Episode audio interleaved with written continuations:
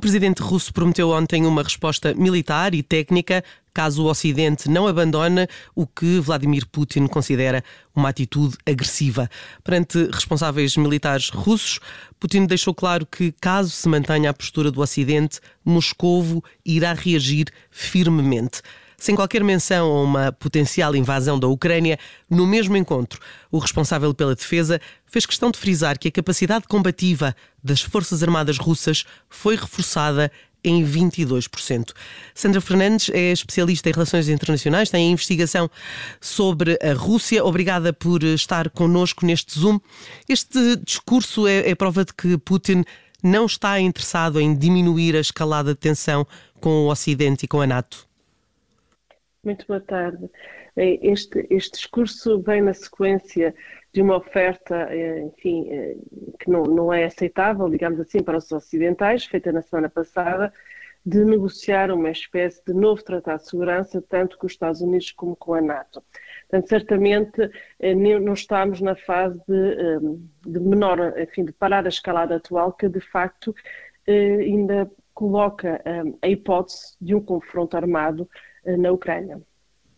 Eh, nesta intervenção, Putin exigiu garantias de segurança da NATO. Elas podem passar eh, pelo quê? São, são, duas, essencialmente.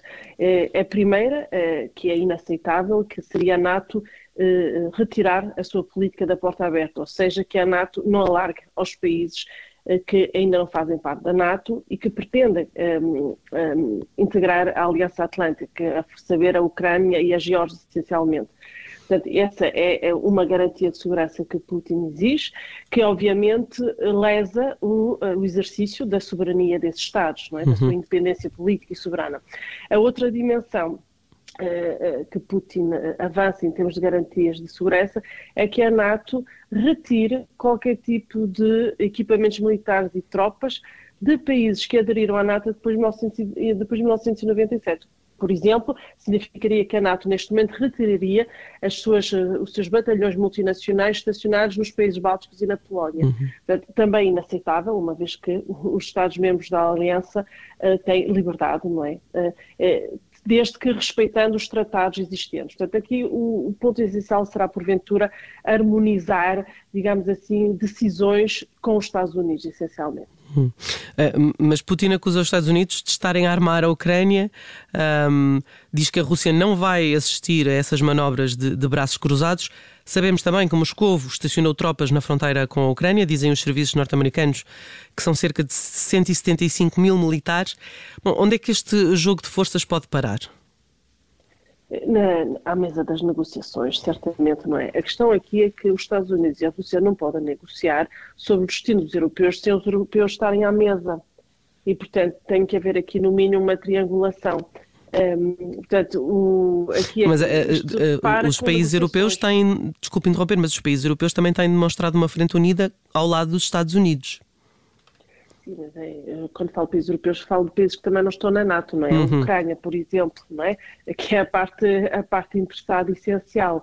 Um, enfim, está, há aqui várias dimensões militares, há a questão do estacionamento, há também a questão do, do, dos armamentos nucleares. A NATO tem sido muito clara, não vai uh, desenvolver a capacidade nuclear nos países da NATO. No entanto, os Estados Unidos têm capacidade nuclear.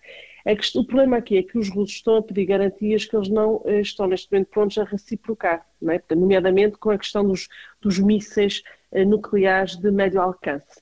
E há aqui, neste momento, acusações mútuas que, como eu dizia, só podem ser resolvidas à volta da mesa das negociações e não podem estar, estar os Estados Unidos e a Rússia. Tem que estar mais atores europeus, nomeadamente não membros da NATO, no caso da Ucrânia. É uma visão otimista pensar que estas eh, questões se resolvem à mesa das negociações? É, a alternativa é, é o conflito uh, armado aberto ou, ou, várias formas de guerra híbrida, uh, que penso que não está no interesse de nenhum dos envolvidos. Uhum. Reparem, a Rússia está na Europa tal como está a Ucrânia, a União Europeia e, e, os, e a maior parte dos países da NATO. Né? Portanto, há aqui um continente partilhado e há também muitas interdependências, eh, até do ponto de vista securitário. Portanto, penso que não há um interesse eh, em. Eh, enfim, e o próprio Putin também tem, tem dito isso, não é? Portanto, tem claramente enfim, feito aqui uma posição de força, nomeadamente com, posicionamento de efetivos militares, não é? Mas também no discurso também podemos ouvir que há uma vontade de um, enfim, de, de, não passar, não é, à fase seguinte, que seria uma fase de conflito, de conflito mais aberto. E, aliás, tem dado voz a algumas pessoas, enfim, no, no, nos ministérios, normalmente no Ministério dos Estrangeiros, que são eh, pronto, pessoas tradicionalmente mais arredondadas, mais, uhum. com um discurso mais ocidentalista. Estou a pensar, por exemplo, no vice-ministro dos Estrangeiros, Ryabkov, não é, que eh, colocou também a ênfase na questão da preparação russa, no sentido em que há linhas vermelhas, não é? que os russos não querem ver ultrapassadas porque consideram que lesam uh, seu, uh, a sua segurança, e, e, claramente o alargamento à Ucrânia está incluído, mas ao mesmo tempo a abertura para uh, negociar aquilo que é possível negociar. Sandra Fernandes, muito obrigada por ter estado connosco no Zoom para nos dar aqui um quadro mais completo do que está a acontecer entre a Rússia e o Ocidente. Muito obrigada.